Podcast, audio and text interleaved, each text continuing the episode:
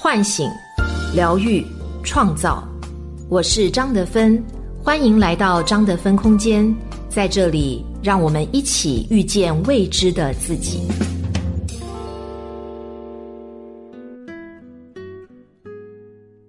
大家好，我是今天的心灵陪伴者杨锵锵，和你相遇在张德芬空间。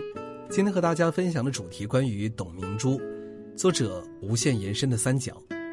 最近董明珠又又又又登上热搜了。董明珠直播卖货从二十三万到三亿，这届老板们太难了，一天卖六十五亿。董明珠亲自上阵直播，给了我们这些启示。我等吃瓜群众看的是目瞪口呆。那今天我们就来好好聊一聊董明珠。当然，大家对她可能都很熟悉了。传说中的霸道总裁、铁娘子、专制女皇、劲爆霸气，一位毫无疑问的有故事的董小姐。三十岁之前，她家庭美满，事业稳定，在江苏南京的化工研究所做行政管理工作。可是丈夫因病去世，打破了这份温润和满。她独自抚养孩子六年，三十六岁时毅然决然地辞掉了南京的工作，南下广东打工。此后，她经历了什么呢？她进入了格力电器，成为了一名基层业务员。然后，坊间便慢慢有了很多他的传说，比如凭借坚毅和难缠，连续四十天追讨前任留下的四十二万元债款，成为营销界茶余饭后的经典。进入格力两年后，董明珠在安徽的销售额突破一千六百万，占整个公司的八分之一。刚接手南京市场时。是空调淡季的深秋初冬，他竟然神话般的签下了一张两百万元的空调单子，一年内个人销售额上升至三千六百五十万元。再后来，他的职位越来越高，权力越来越大，直到成为格力集团董事长，带着格力一路势如破竹，他的人生简直是开了挂。为什么呢？接下来呢，我们从心理学的角度来看一看。董明珠到底是怎样炼成的？董明珠的火爆脾气是有名的，他会直言不讳地批评员工，指出对方的错处，连董明珠自己都承认员工是有点怕她的。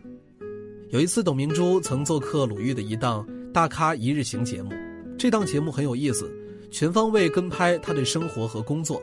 里边有一个小插曲，鲁豫陪董明珠开了一个会议，会议上有各界商业精英。连当地的市长也来了。会议结束之后，市长提议跟董明珠合影，他爽快地答应了，还拉着鲁豫站中间，跟市长打趣道：“难得跟明星有机会合照。”因为合影，他要求手下把投影仪的光给关掉。可是这个时候灯光一暗，唯独投影仪的光还在。董明珠脾气一上来，就把下属骂了一顿，全然不顾周围有这么多人在场。后来鲁豫评价董明珠。她这种强势的性格是完全是完全不遮着不掩着的，这份不遮掩的强势并不少见。当董明珠看好珠海银隆在储能方面的能力，计划格力投资银隆被否后，他直接在股东会上炮轰股东只知道分红。从心理学的角度来看，这体现出了他的一个人格特点，那就是向外表达攻击性非常直接、顺畅、强大。几乎不受周围的环境而影响。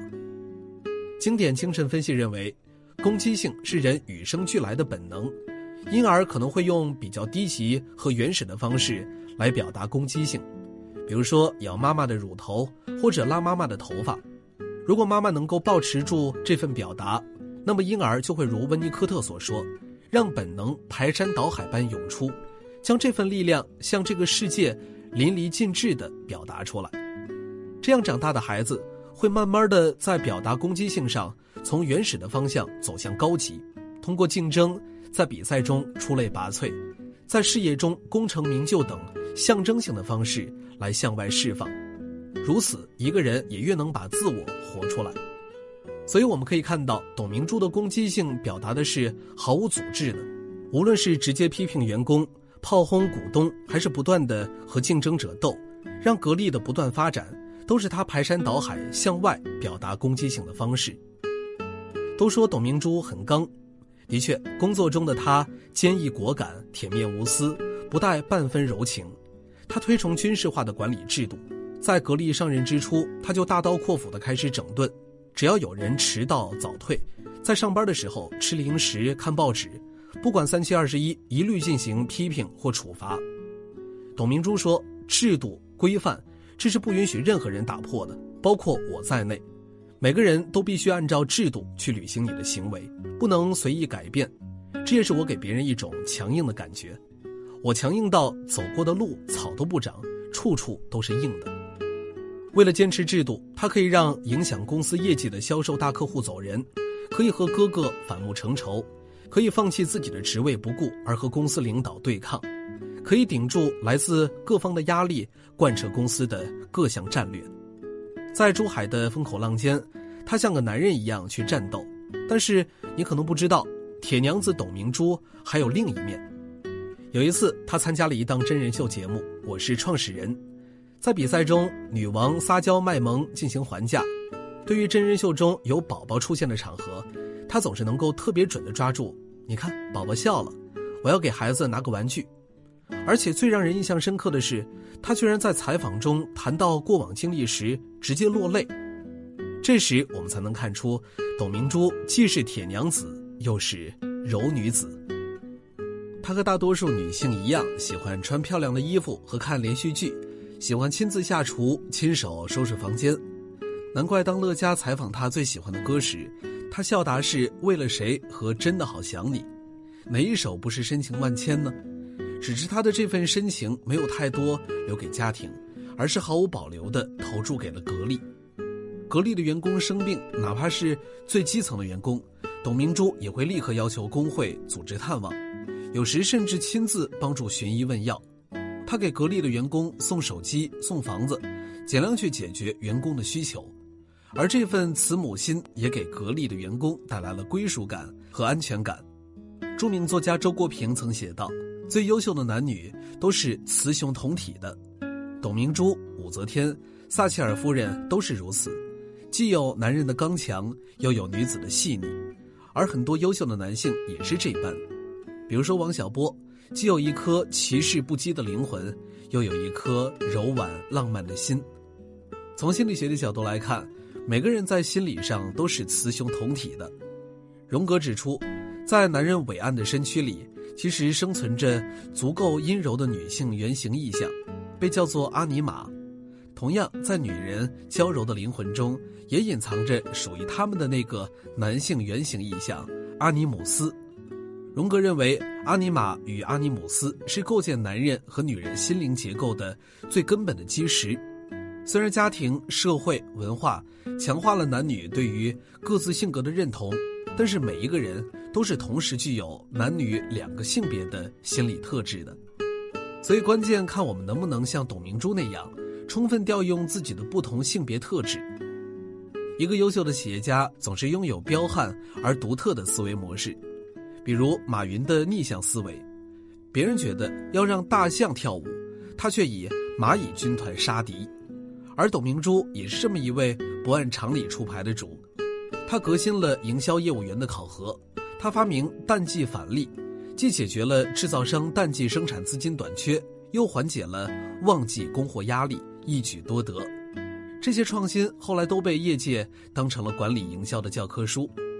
但是这些彪悍而独特的思维和决策，在一开始的执行中，难度并不亚于一次五四革命。比如他率先打破空调业内先发货后付款的潜规则。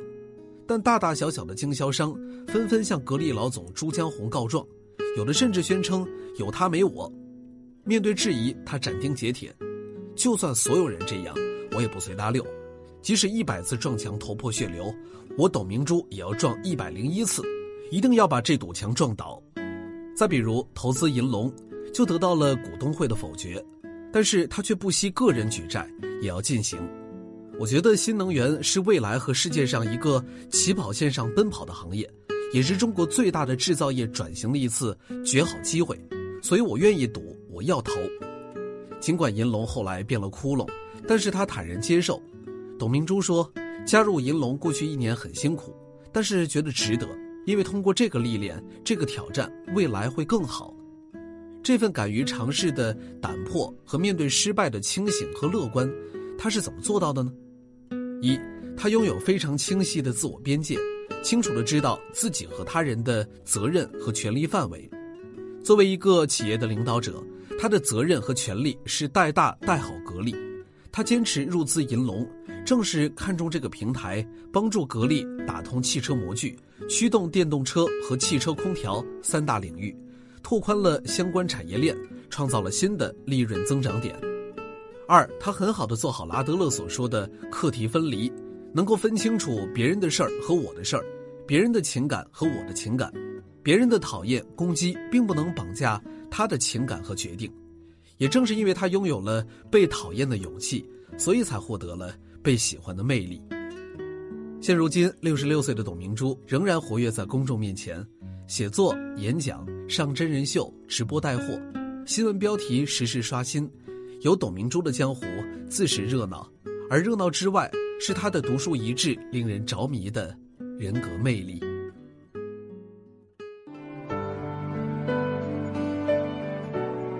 我是张德芬。如果你想和我有更多的交流和互动，欢迎搜索关注微信公众号“张德芬空间”。心灵之路上，我会和你一起成长。